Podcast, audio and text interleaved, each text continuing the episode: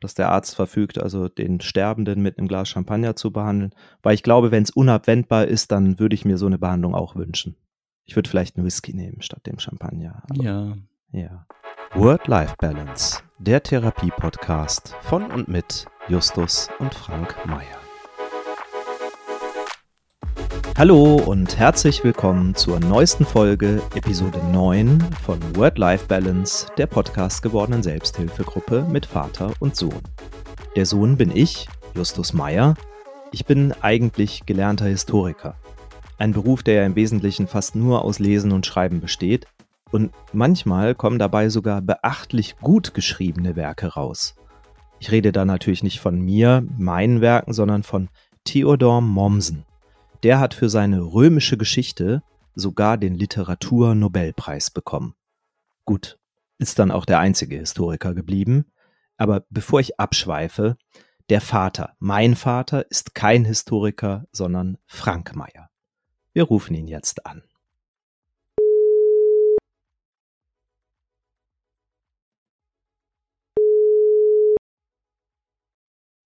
Ja. Ja, ahoi. Ahoi, hallo Justus. Hi. Ja, ähm, ich würde heute gerne mal, im Gegensatz zu sonst, direkt mit einer Rubrik starten, die mir in unseren letzten Folgen einfach irgendwie viel zu kurz gekommen ist und ich finde sie so schön. Ja, ich glaube, du meinst unsere Rubrik schöne deutsche Wörter, die wir viel zu selten benutzen, stimmt's? Genau. Und wir haben nicht ja. nur schöne deutsche Wörter, die wir viel zu selten benutzen, sondern auch diese Rubrik finde ich viel zu selten benutzt. Und deswegen mhm. fände ich es gut, wenn wir jetzt damit direkt mal loslegen. Hast du was mitgebracht? Ja, ich habe was mit. Ich habe was mit. Ich habe ja, zwei, ein ganz kurzes. Mein erstes Wort ist indes oder auch indessen, mhm. was ja so viel bedeutet wie immerhin, allerdings, aber doch, ähm, äh, da gibt es äh, so ein Beispiel, äh, man kann zum Beispiel sagen, ich hatte nichts Großartiges erwartet, indes ich wurde reich belohnt. Das finde ich ein ganz schönes Wort. Stimmt, ja. Ich habe auch noch ein zweites, und das ist viel seltener, das ist das Wort Federlesen.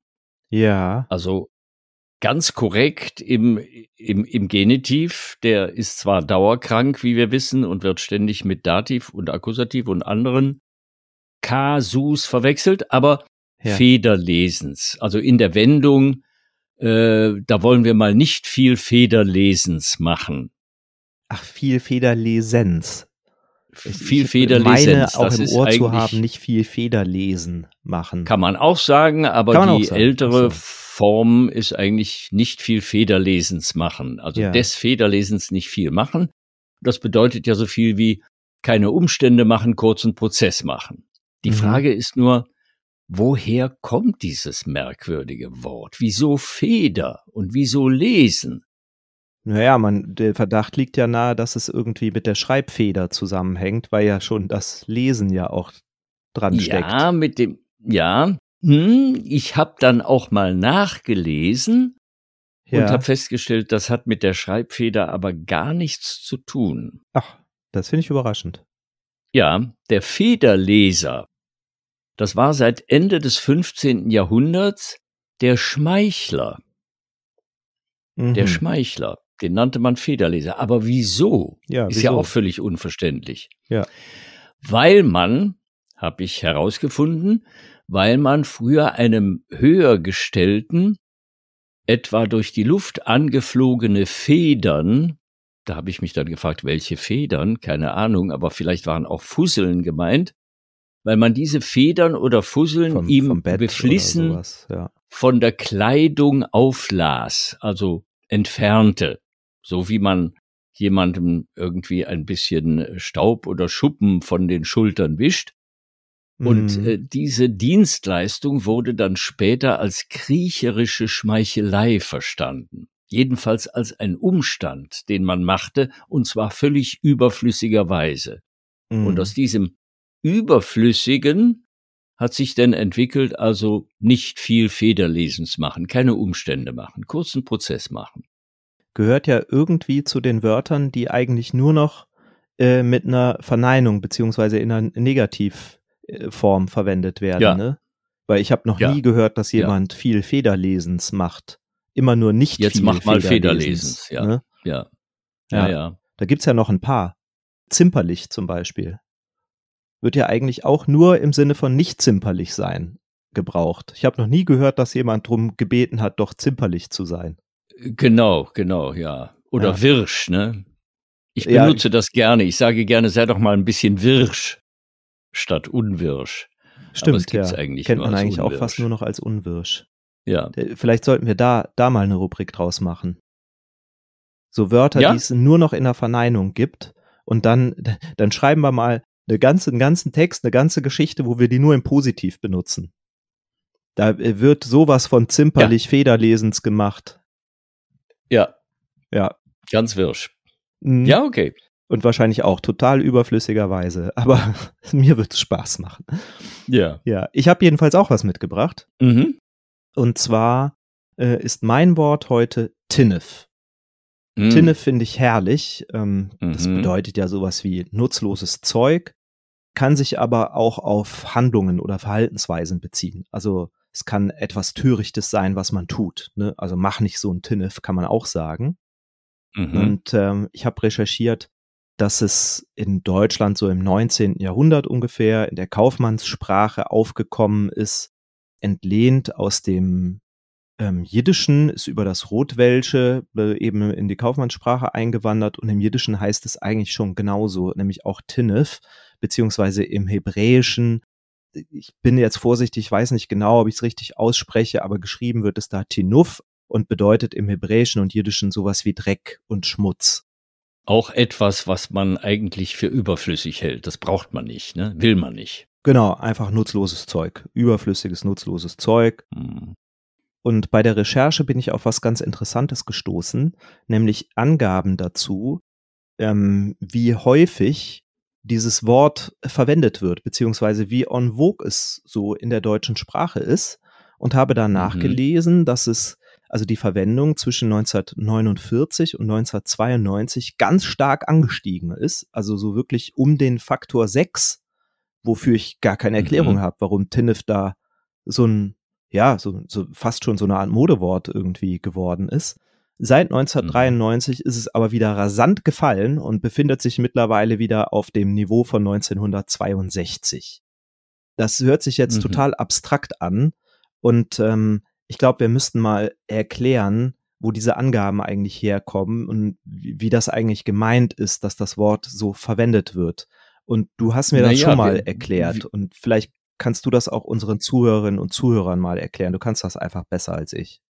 Du hast es ja eben auch schon selber angedeutet, also Verwendung eines Wortes, äh, da fragt man sich, wie wird das Wort äh, gebraucht, wann, wie oft, in welchen Ja. anderen Wortverbindungen, was ja letzten Endes dann auch bedeutet, äh, in welcher Bedeutung, denn die Bedeutung eines Wortes verändert sich ja auch mit dem Gebrauch und mit den anderen Worten in mit denen es in Zusammenhang verwendet wird. Und da gibt es natürlich auch eine wunderbare Quelle, nämlich das sogenannte DWDS. Aha, Das DWDS, ist aber- ja. DWDS, das ist aber nicht die Abkürzung für Deutschland will den Superstar, sondern die Abkürzung für Digitales Wörterbuch der deutschen Sprache.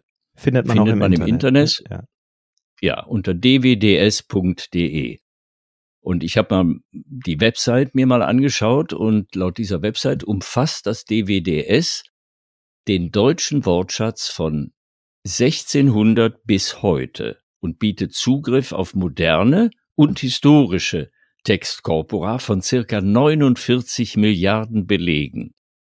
Also da geht es um die Wortvorkommen, in welchen Verbindungen sie benutzt werden, dann die Häufigkeitsverläufe, von denen du ja eben sprachst, für einen Zeitraum von über 400 Jahren. Ne? Mhm. Beim Wort Federlesen zum Beispiel habe ich daraus gefunden, im 20. Jahrhundert wurde es 1959 und 1993 am häufigsten verwendet, 1971 am seltensten. Warum? Keine Ahnung. Aber seit dem Höhepunkt 1993 ist dieses Wort Federlesen absolut im freien Fall begriffen. Also man sieht da richtig so eine Kurve, die immer weiter abwärts geht und es kann gut sein, vielleicht stirbt's ja bald aus, wenn die Kurve nicht mal Tinnef irgendwann dann. wieder höher Mhm. geht.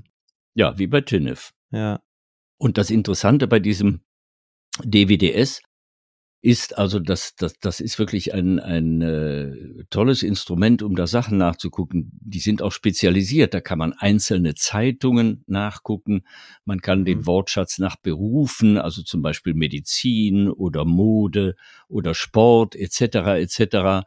durchforsten und auch ein, einfach einzelne Worte eingeben und gucken, wann kamen die auf, wie wurden sie verwendet, wie oft, wann wurden sie nicht mehr verwendet.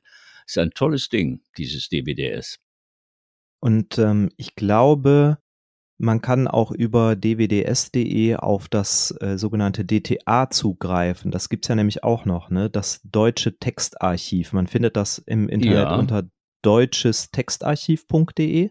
Ja, Und das ist eigentlich, es ist bisschen ähnlich, nur äh, befasst sich, meine ich, nicht mit Zeitungen, sondern ähm, da sind im Prinzip Faksimile von Originalen in moderner Umschrift drin von äh, 1600 bis ins 20. Jahrhundert. Umfasst ungefähr so 5000 Werke, habe ich nachgelesen. Und zwar äh, da auch aufgeteilt nach Jahrhunderten und nach Bereichen. Auch ein, ein wahnsinnig großer Schatz, in dem man toll verschiedene Sachen recherchieren kann. Also das, das ist ja, es ist Wahnsinn und fantastisch, dass das Internet heute solche Möglichkeiten bietet, von überall auf der Welt auf solche Archive zugreifen zu können. Ne? ja, und da kann man wirklich, da kann man Stunden und Tage lang drin rumlesen. Ja, ja, Da habe ich zum Beispiel auch für Federlesen viele Belege gefunden. ja. Und zum Beispiel einen Beleg äh, in Johann Gottfried Säumes Buch Spaziergang nach Syrakus von 1802. Da fand ich den schönen barschen Satz, Macht der Herr kein Federlesens und pack er sich, oder ich rufe meine Knechte, da soll die Geschichte bald zu Ende sein. Hm. Also da kriegt man schon mit, wie das Wort gebraucht wurde. Aber er hat es auch in, nur als kein Federlesen gebraucht, ne? Ja, ja.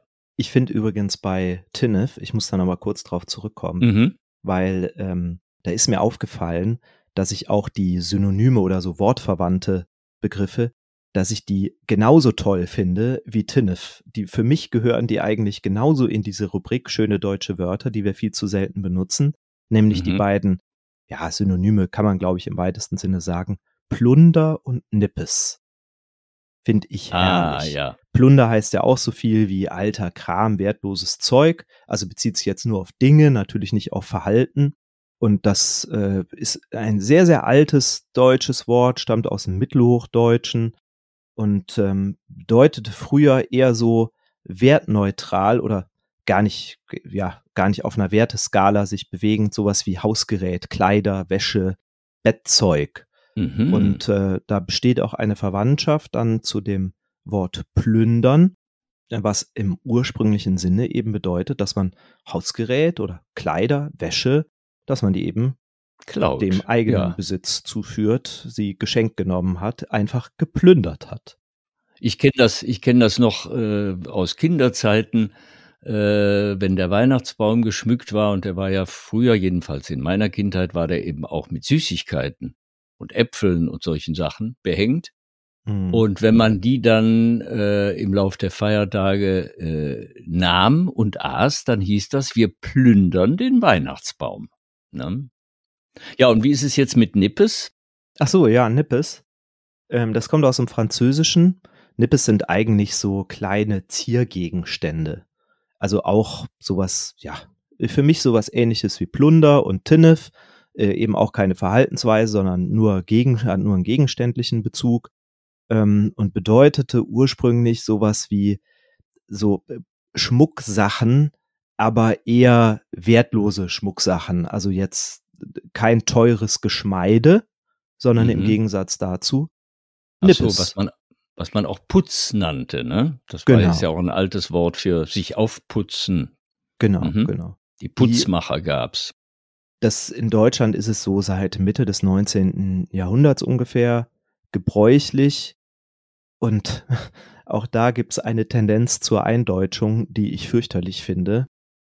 ähm, ich lasse dich gar nicht erst raten oder vielleicht weißt du es auch, wie, wie die Eindeutschung von Nippes ist, nämlich Nippsachen. Nippsachen. Nippsachen.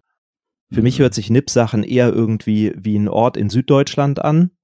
Aber gut, ähm, naja. Äh, auch da habe ich mal nachgeguckt, wie ist es denn mit der Verwendung, da wir uns da heute ja auch schon mit beschäftigt mhm. haben. Ähm, und da ist es so, dass die Verwendung so seit 1950 ungefähr zugenommen hat und der Peak wurde aber nicht 92, 93 erreicht wie Tinnef und Federlesen, sondern 2000. Aber seitdem ist es, ist die Tendenz auch stark fallend. Also Aha. offenbar verändert sich in der Sprache, äh, beziehungsweise wir sind auf der richtigen Fährte, denn es sind offenbar schöne deutsche Wörter, die seit mindestens 20 Jahren viel zu selten verwendet werden. Mhm, mhm. Obwohl doch äh, auf Flohmärkten jede Menge Nippes, Tinnef und Plunder angeboten wird, aber es wird offenbar nicht mehr so genannt. Ich habe ja. zugegebenermaßen nicht geguckt, ob das jetzt irgendwie mit einer gesteigerten Verwendung von Nippsachen einherging. Es kann ja theoretisch sein, dass man weniger von ja. Nippes und mehr von Nippsachen spricht. Ich kann es mir aber irgendwie nicht richtig vorstellen. Und ich ja, weiß natürlich auch. kannte ich gar nicht. Ja, ich weiß auch nicht genau, ähm, ob es jetzt irgendwie äh, Überschneidungen gibt, eine Rolle spielt, dass es ja schließlich auch einen äh, Stadtteil gibt, der so heißt. Der Kölner Stadtteil Nippes, ja klar. Genau. Aber, aber, ja, aber wieso ja. heißt der so? Ja, ja, äh, habe ich natürlich nachgeguckt. Mhm. Ne, muss dem ja nachgehen. Ähm, und es gab im 19. Jahrhundert mal eine Porzellanfabrik in Nippes. Ah, natürlich, ja. Und die stellte natürlich Nippes her oder Nippsachen und deshalb heißt Nippes Nippes. Nein. Wir haben ja in der letzten Folge nicht. gelernt, die Antwort lautet nein. Nippes heißt nicht Nippes, weil da Nippes hergestellt ja. wurde. Nippes heißt Nippes, sondern weil es sich da schon immer ganz gut nippen ließ. Äh, nippen, also du meinst ja, äh, äh, süffeln, trinken, schlürfen. Zugegebenermaßen bei unseren Synonymen fürs Trinken haben wir es damals nicht mitgelistet, aber genau. Genau, so ist naja, es. man nippt ja so also, an einem Schnäpschen oder an ja, einem Weinchen, wenn man so ein kleines Schlückchen nimmt, ne? Nippt man. Mhm. Richtig, ja, in dem Fall, also saufen und fressen. Äh, und Auskunft äh, gibt da ein Lexikon, und zwar Le Musée Sentimental de Cologne. Und äh, da steht, dass, oder kann man nachlesen, dass ähm, schon im 17. Jahrhundert offenbar nicht nur ehrsame Kölner, sondern auch Fuhrmänner aus Holland, Wanderer und Wallfahrer von überall her, ähm, in dem, ja, ist so vor ungefähr Fußmarsch, schätze ich, 20 Minuten vor der alten vor dem alten Kölner Stadttor gelegen, vor den alten Kölner Toren gelegenen. Vor Ort haben die ja damals ihr Unwesen getrieben ähm, und die Stätte der ja der leiblichen Genüsse, wo sie halt ihr Unwesen getrieben haben, das war ein großer Hof, der nach seinem Besitzer der Familie de Nepa benannt ist. Diese Familie, die ist eine uralte Kölner Familie, deren Existenz schon im 13. Jahrhundert oder fürs 13. Jahrhundert belegt ist. Aha. Ja, und eben nach den Nepa wurde dann dieser große Hof schlicht Nippes genannt. Und der Besitzer, also offenbar damals schon ein echter Marketing-Crack, ähm, der hatte eben nicht nur Landwirtschaft betrieben, sondern gleichzeitig auch diese Gast- und Schankwirtschaft. Und die ist legendär geworden, so dass dann irgendwann es hieß, dem ehrsame Hochwaisenrat dieser des Heiligen Reiches freien Stadt Köln waren die dort verkehrenden, ich zitiere, aufrührerischen Elemente suspekt. Also hat dieser Aha. ehrsame Hochweiserat eine Acht über Bier und Brau verhängt. Und äh, 1672 erließen dann die Ordnungshüter der Region ein strenges Verbot gegen das häufige Auslaufen nach dem auswendig am Nippes gelegenen bekannten Bierhaus, dieweil durch das schädlich dolle Getränk kundbarlich grobe Exzessen entstanden sind, heißt es da. sehr schön. Die sehr groben schön. Exzesse, das dolle Getränk. Ja. ja. Ich glaube, ich kann mir vorstellen, um welches dolle Getränk es sich da nur handeln kann. Mhm. Aber jedenfalls ähm, um äh, den göttlichen Zorn abzuwenden, wurden diese Verbote dann auch mehrfach wiederholt, ausgesprochen in der Folge mhm. und unter Androhung von harten Strafen natürlich. Ja, und das führte dann letzten Endes dazu, dass das ganze Gebiet, also um diesen Hof und die Gast- und Schankstätte herum, nach eben dieser, diesem Hof bezeichnet wurde und Nippes genannt wurde. Das ist das ist auch typisch Köln. Ich meine, Köln ist die Kneipenstadt und äh, ist bekannt für Absolut. die sogenannten Kölsch-Exzesse. Ne? Ja, die Exzesse. Apropos Exzesse. Es gibt ja jetzt nicht nur den Alkoholexzess, sondern äh, wir haben uns auch schon häufiger mal damit beschäftigt. Es gibt ja auch den, den, die, die Logorö und den Nachrichtenexzess mhm. und ähm, mhm. ich wollte dann gerne mit dir noch was besprechen, was auf meine Word-Life-Balance drückt. Ich kann es nicht anders bezeichnen als, äh, oder wenn ich, wenn ich dem einen Titel geben müsste, würde ich sagen, mehr Text, weniger Nachrichten für meine Word-Life-Balance. Ich erkläre es jetzt auch. Es hat sich jetzt kryptisch angehört, ich erkläre es jetzt. Es ist etwas, das mache ich selber bestimmt auch öfters mal. Es nervt mich aber trotzdem wirklich des Grauens. Und ich muss vorweg sagen, als kleine Erklärung an alle Freunde und Verwandten, die hier möglicherweise zuhören und den Verdacht hegen, dass sie mit dem, was ich gleich äh, erklären werde, gemeint sein könnten ihr seid auch gemeint, aber trotzdem gilt, ich liebe und verehre euch ungeachtet dessen unermesslich und bitte hiermit schon mal untertätigst, höflichst um Verzeihung, excusez-moi, nichts für ungut. Aber irgendwann reicht's. Warum muss man, ich übertreibe jetzt, aber warum muss man 17 einzelne kleine Mini-Textnachrichten innerhalb von fünf Minuten schicken, statt das alles in eine Textnachricht zu packen. Kennst du das?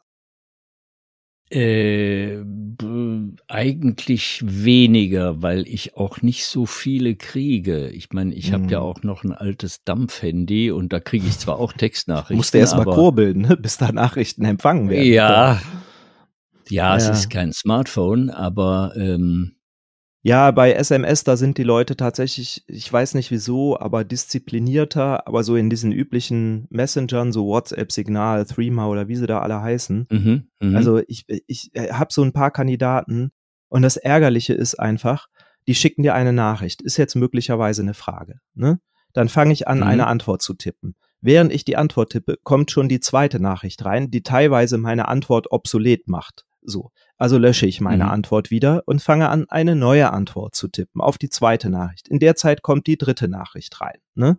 So geht das Spiel die ganze Zeit und am mhm. Ende kommt eine Nachricht, die im Prinzip jegliche Antwort obsolet macht. So. Und man ich habe dann schon sieben halbe Nachrichten zur Antwort getippt und muss am Ende gar keine mehr tippen eigentlich. Oder nur noch so ein Daumen hoch Emoji schicken oder irgendwas aha, in der Richtung. So, und das ärgert mich einfach. Und ich finde es teilweise auch so, unsensibel dem gegenüber, dem man die Nachrichten schickt, weil man weiß ja nicht, in welcher Situation ist der gerade. Ne, jetzt stelle ich mir vor, man sitzt in einem wichtigen beruflichen Termin beispielsweise, möchte aber sein Handy nicht aus- oder lautlos machen, weil man eine wichtige Nachricht erwartet oder ja. weiß ich nicht, es ist irgendwas mit jemandem, den man mhm. lieb hat, der ist gerade krank, kann mhm. ja alles Mögliche sein, warum man es nicht mhm. ausmachen kann. Und dann sitzt du mhm. da in dem Termin und in einer Tour vibriert da dein Handy vor sich hin. Ist mhm. einfach peinlich. So, aber ja. das ist nicht mal alles, was mich daran nervt. Man, man verliert unnötig Zeit und das ist ein wichtiges Thema heutzutage, was sich viele gar nicht richtig vor Augen führen. Es ist total unökologisch. Denn jede Nachricht, die du schickst, verbraucht logischerweise Strom. So. Und wenn du jetzt 17, mhm. die, den Text mhm. von 17 Nachrichten in eine packst, verbraucht die etwas mehr Strom und etwas mehr Datenmüll als jede einzelne von den 17, aber wesentlich weniger als die 17 Einzelnachrichten als die Summe der, ja, ja.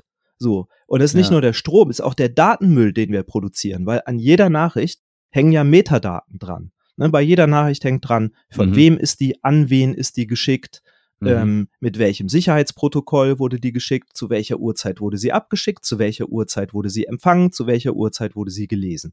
So, das sind alles Daten, die hängen an jeder Nachricht dran. So, ist also unglaublich viel Datenmüll, den man da mhm. produziert. Und dann habe ich mich mal gefragt, wie wäre das, also, oder habe mir mal vorgestellt, das würde mal in einer echten, in einem echten Gespräch, einer echten, wie er so schön neudeutsch sagt, Face-to-Face-Konversation oder wie man früher mhm. gesagt hätte, vis-à-vis, -vis, mhm. wie würde das denn da sein? Da stelle ich mir vor, da steht jemand vor dir, stellt dir eine Frage und macht eine Pause. Ne? Also hat die Nachricht abgeschickt, ja. so dass du eigentlich jetzt antworten könntest. Und während du antworten willst, fällt er dir wieder ins Wort. Und das mhm. macht er die ganze Zeit. Und im Zweifelsfall mhm. Sagt er dann am Ende nicht mal Tschüss oder hört dir noch zu, sondern wendet sich mhm. ab und geht und liest deine Nachricht erst viel, viel später. Naja, bei einer echten Unterhaltung könnte man dann wenigstens sagen, jetzt schweig mal schön stille und lass mich erst mal antworten. Das kannst du natürlich am Handy nicht machen, weil da geht das automatisch einfach weiter. Ne? Vielleicht, vielleicht sehe ich das auch zu streng. Ich weiß es nicht. Also ihr, liebe Zuhörerinnen und Zuhörer, ihr könnt ja mal gerne uns eine Nachricht schicken oder in die Kommentare posten, wie ihr das seht, wie ihr dazu steht, ob euch das auch immer mal wieder tierisch auf die Nerven geht oder es euch egal ist, ihr da entspannter seid als ich. Das ähm, mhm. weiß ich ja nicht, aber ja, eigentlich würde ich gerne so eine Art gesellschaftliche Regel aufstellen. Es, ich meine, der Knigge ist uralt und in dem steht logischerweise noch nichts über WhatsApp-Nachrichten drin. Mhm. Aber wenn, dann finde ich, sollte in so einem Knigge drinstehen, das Nachrichtenmaximum für einen Zeitraum von zehn Minuten sollte zwei sein. Mhm. Man kann ja in einer Nachricht was vergessen. Dann musste halt noch was, ne? Musste noch was ergänzen. Aber mehr als ja, zwei ja. Nachrichten innerhalb ja, von zehn Minuten kann mir niemand erzählen, dass einen Anlass dazu gibt, irgendwie, also dass das notwendig ist. Es sei mhm. denn natürlich, man lässt die Antwort immer zu und unterhält sich tatsächlich. Aber das meine ich ja, nicht. Ja, ja. Ja, ich kann da auch äh, wenig aus eigener Erfahrung zu beitragen, weil wie gesagt, ich kriege nicht solche Dauersperrfeuer, die man jedes Mal beantworten will und dann kommt das nächste und es geht hin und her und hin und her. Ich sehe das nur oft äh, bei jungen Leuten, die die in einem affenartigen Tempo mit allen Fingern auf den Smartphones äh, ganz schnell was schreiben und dann bups und dann lesen sie was, das ist die Antwort und dann ganz schnell schreiben sie wieder was. Ich kann das gar nicht so schnell, weil bei mir dauert das äh, ziemlich lange, bis ich auf den Tasten, die ich noch habe auf meinem Dampfhandy, so eine SMS geschrieben habe. Deshalb, ich käme gar nicht in die Verlegenheit, so viel so schnell hintereinander abzuschicken. Mhm. Vielleicht schicke ich dir einfach irgendwann mal, wenn du gar nicht mehr damit rechnest, dann mhm. teste ich das mal aus an dir. Dann schicke ich dir mal so sieben, acht, sieben, acht kurze Nachrichten mal direkt hintereinander. Ja, könnte sein, dass ich dann, wenn ich das Gefühl habe, es ist jetzt nichts Lebenswichtiges, dass ich das dann erstmal auf Stumm schalte. Je nachdem, was ich gerade tue. Ist, ja, ist wahrscheinlich ein, ein guter Rat, den ich mir zu Herzen nehmen sollte.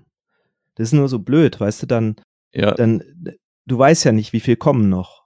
Du ja, und du ja weißt auch nicht, nicht, was du jetzt verpasst. Ne? Ja, du, du verpasst es das ja gar nicht final. Du kannst es ja wirklich. irgendwann lesen, aber wenn du jetzt nach drei Nachrichten ja. es auf stumm machst, kann es ja auch sein, dass gar keine weitere mehr kommt. Ne? Ja. Und man sozusagen jetzt äh, präventiv überreagiert hat.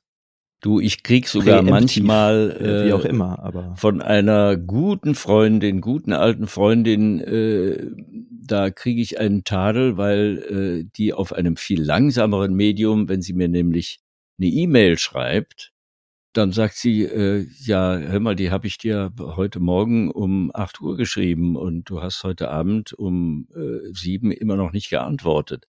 Und dann sage ich, du, manchmal ist es so, dass ich überhaupt nur einmal am Tag auf mein E-Mail-Fach gucke. Es ist, glaube ich, sogar schon mal vorgekommen, dass ich an einem Tag überhaupt nicht drauf geguckt habe und dass ich es am nächsten Tag lese. Ja, ist mir auch schon mal passiert, ja.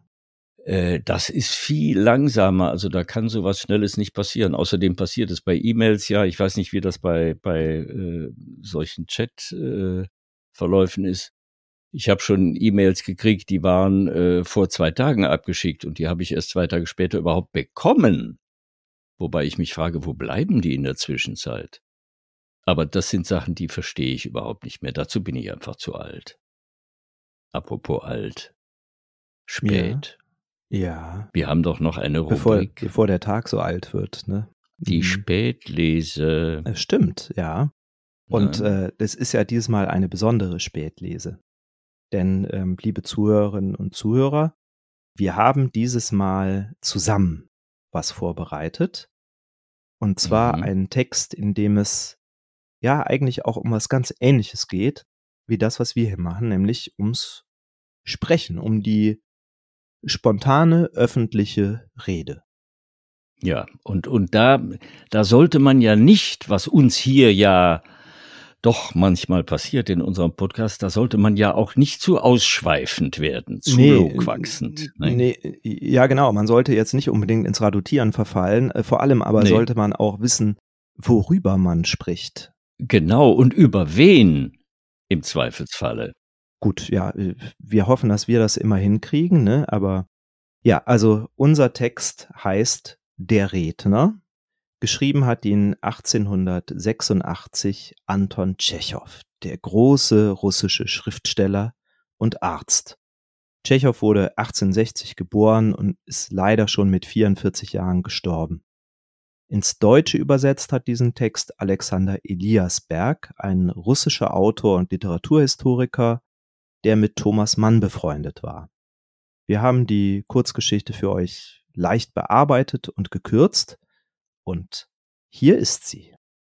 Eines schönen Morgens beerdigte man den Kollegienassessor Kirill Iwanowitsch Wawilonow, der an zwei Krankheiten, die in unserem Vaterlande besonders verbreitet sind, gestorben war, an einer bösen Frau und am Alkoholismus. Als der Leichenzug sich von der Kirche zum Friedhof in Bewegung setzte, nahm einer der Kollegen des Verstorbenen, ein gewisser Poblawski, eine Droschke und fuhr zu seinem Freund Grigori Petrowitsch Sapoikin, einem noch jungen, aber schon recht populären Herrn. Sapoikin hat die seltene Gabe, Hochzeits-, Jubiläums- und Grabreden aus dem Stegreif zu halten. Und das in jedem Zustand. Wenn man ihn aus tiefem Schlaf weckt, auf nüchternen Magen, sturzbesoffen oder im Fieber. Seine Reden fließen genauso gleichmäßig und reichlich dahin wie das Wasser aus einer Regentraufe. In seinem Vokabular gibt es mehr rührende Worte als in einem Wirtshaus Kakerlaken. Er spricht immer so lang, dass man zuweilen, besonders bei Hochzeiten in Kaufmannsfamilien, die Hilfe der Polizei anrufen muss, um ihn zum Schweigen zu bringen. Ich komme zu dir mit einer Bitte, Bruder, begann Poplawski, als er ihn zu Hause angetroffen hatte. Zieh dich augenblicklich an und komm mit mir. Einer von den unsrigen ist gestorben. Wir geben ihm eben das letzte Geleit. Also muss man zum Abschied irgendein Blech zusammenreden. Du bist unsere einzige Hoffnung.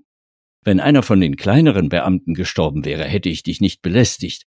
Es ist aber der Sekretär, sozusagen der Grundpfeiler der ganzen Kanzlei. So einen Kerl kann man doch wirklich nicht ohne eine Rede beerdigen. Ach so, der Sekretär. Der Trunkenbold? Ja, ja, der Trunkenbold. Es wird Pfannkuchen geben und noch mancherlei. Die Droschke kriegst du bezahlt. Also komm mit. Du kannst doch einfach am Grab was äh, im Stil von Cicero vorquatschen. Der Dank wird nicht ausbleiben. Sapoikin ging darauf gerne ein. Er zerzauste sich das Haar, nahm einen melancholischen Gesichtsausdruck an und trat mit Poplawski auf die Straße. Ich kenne euren Sekretär. Ein Spitzbube und eine Bestie war er, Gott hab ihn selig, wie man nicht so bald einen zweiten findet. Grigori, auf einen Toten, da schimpft man doch nicht. Ja, gewiss. Aut mortuis nihil bene. Aber er war doch ein Gauner. Die beiden Freunde holten den Leichenzug ein und gesellten sich zur Prozession. Diese bewegte sich so langsam, dass Poplawski und Zapoikin unterwegs Zeit hatten, dreimal in ein Wirtshaus einzukehren und für das Seelenheil des Verstorbenen je ein Glas Schnaps zu trinken. Auf dem Friedhof wurde eine Messe gelesen. Die Schwiegermutter, die Witwe und die Schwägerin vergossen der Sitte gemäß viele Tränen. Als der Sarg ins Grab versenkt wurde, schrie die Witwe sogar auf Lass mich zu ihm. Sie folgte ihm aber doch nicht ins Grab, wahrscheinlich weil sie sich der Pension erinnerte. Als alles still geworden war, trat Zapeukin vor, ließ den Blick im Kreise schweifen und begann. Soll ich meinen Augen und Ohren trauen? Ist nicht dieser Sarg, sind nicht diese verweinten Gesichter, diese Seufzer und Klagerufe nur ein schrecklicher Traum? Doch ach, es ist kein Traum, und unsere Augen täuschen uns nicht. Der, den wir vor kurzem so rüstig, so jugendlich und so frisch gesehen haben, der vor unseren Augen der emsigen Biene gleich den Honig in den Bienenstock der staatlichen Ordnung trug, der welcher, äh, dieser selbe ist nun Staub geworden, eine körperliche Fata Morgana. Der unerbittliche Tod hat ihn mit seiner erstarrenden Hand zu einer Zeit berührt, wo er trotz seines gebeugten Alters, noch voller blühender Kräfte und strahlender Hoffnungen war. Dieser unersetzliche Verlust. Wer kann seine Stelle ausfüllen? Gute Beamte haben wir genug, doch Prokofy Ossipitsch war der Einzige. Er war bis in die Tiefe seiner Seele seiner ehrlichen Pflicht ergeben. Er schonte seine Kräfte nicht. Er durchwachte manche Nacht, und war uneigennützig und unbestechlich. Wie verachtete er diejenigen, die sich bemühten, ihn zum Schaden der Allgemeinheit zu bestechen, die es versuchten, ihn durch die Anerbietung der verlockenden irdischen Güter zu verführen, seiner Pflicht untreu zu werden. Ja, wir alle sahen es, wie Prokofy Ossipitsch sein kleines Gehalt unter seinen ärmeren Kollegen verteilte und wir hörten eben die Klagen der Witwen und Waisen, die von seinen Gaben lebten.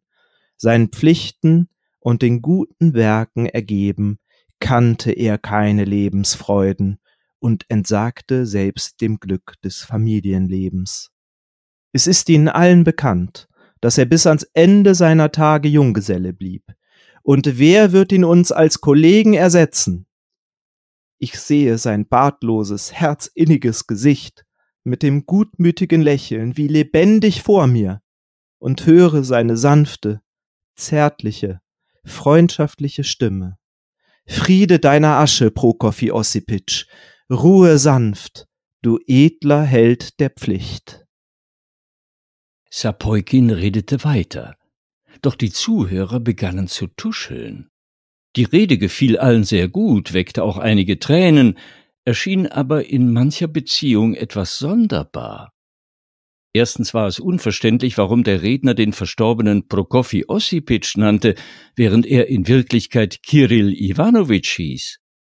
Zweitens war es allen bekannt, dass der Verstorbene in dauerhaftem Zwist mit seiner Gattin gelebt hatte und folglich nicht als Junggeselle angesehen werden durfte. Drittens hatte er einen üppigen roten Vollbart, und es war unverständlich, warum der Redner von seiner Bartlosigkeit sprach. Der Redner fuhr fort, begeistert auf das Grab blickend. Prokofy Ossipitsch, dein Gesicht war unschön, sogar hässlich. Du warst mürrisch und unfreundlich. Doch wir wussten alle, dass in dieser sichtbaren Hülle ein ehrliches Freundesherz schlug. Die Zuhörer merkten nun, dass auch mit dem Redner etwas Sonderbares vorging. Er starrte auf einen Punkt, rückte unruhig hin und her und zuckte auch selbst die Achseln. Plötzlich verstummte er, riss erstaunt den Mund auf und wandte sich zu Poplawski um. Hör mal, er lebt doch. Äh, wer lebt? Prokofy Ossipitsch. Da steht er ja. Neben dem Grabdenkmal. Ja, er ist ja auch gar nicht gestorben. Gestorben ist Kirill Iwanowitsch. Du hast mir doch selbst gesagt, euer Sekretär sei gestorben. Kirill Iwanowitsch war auch unser Sekretär. Du hast es verwechselt. Prokofy Ossipitsch hat man schon vor zwei Jahren als Amtsvorstand in die zweite Abteilung versetzt. Da soll sich der Teufel auskennen. Und hier verlassen wir Tschechows Geschichte und vermerken nur noch, dass sich der verlogen hochgelobte, betrauerte, aber quicklebendige Ossipitsch darüber beschwerte, hässlich genannt zu werden. Und außerdem so gelobt zu werden, das ginge schon gar nicht, das sei ja auf einen Lebenden gemünzt, völlig unglaubwürdig. Hm. Tschechow selbst hatte seinen Humor bis zuletzt nicht verloren. Seine Frau Olga Knipper schildert seinen Tod in einer deutschen Heilanstalt in Badenweiler, wo er sich aufgrund einer Tuberkulose befand, so. Kurz nach Mitternacht wachte er auf und bat erstmals in seinem Leben selbst darum, einen Arzt zu holen. Es kam der Doktor, verfügte, ein Glas Champagner zu bringen. Anton Pawlowitsch setzte sich auf und sagte irgendwie bedeutungsvoll laut zu dem Arzt auf Deutsch, er konnte nur sehr wenig Deutsch, ich sterbe. Dann nahm er das Glas, wandte sich zu mir, sagte, lange keinen Champagner mehr getrunken, trank das Glas in aller Ruhe aus, legte sich still auf die linke Seite und war bald für immer verstummt. Tja, immerhin. Ein mhm. echter Literat, der trinkt den Champagner, ich das noch anmerken ja. darf. Ja. Und ja. spektakuläre Behandlungsmethoden, ne? Mhm. Dass der Arzt verfügt, also den Sterbenden mit einem Glas Champagner zu behandeln. Weil ich glaube, wenn es unabwendbar ist, dann würde ich mir so eine Behandlung auch wünschen. Ich würde vielleicht einen Whisky nehmen statt dem Champagner. Ja. Ja. Doch, das ist ein schöner Schluss. Mhm ja, wie du gesagt hast, ein schöner Schluss. Wir sind jetzt schon wieder am Ende unserer ähm, kleinen Therapiesitzung angekommen. Wir müssen unsere Selbsthilfegruppe für heute schon wieder auflösen, aber nochmal an alle unsere liebsten Zuhörerinnen und Zuhörer gerichtet. Ähm, wir freuen uns sehr, wenn ihr uns folgt, wenn ihr uns Likes gebt, wenn ihr unsere Kanäle abonniert, die Glocke aktiviert, im Prinzip alles mitmacht, was man da so mitmachen kann. Ähm, ihr findet uns auf YouTube unter Edward Life Balance, auch auf Instagram unter Word Life Balance Podcast. Ihr findet uns auch auf Facebook, neuerdings auch auf Twitter. Alle Links dazu könnt ihr in den Show Notes entdecken. Und damit bleibt mir nur zu sagen, danke fürs Zuhören. Ahoi, ahoi. Ja, und mir bleibt noch die Sprachspruchweisheit des Tages. Heute über das Reden halten und sie ist von Martin Luther. Eines guten Redners Amt oder Zeichen ist, dass er aufhöre, wenn man ihn am liebsten höret und meinet, er werde erst kommen. Also, Schluss jetzt. Ahoi, ahoi.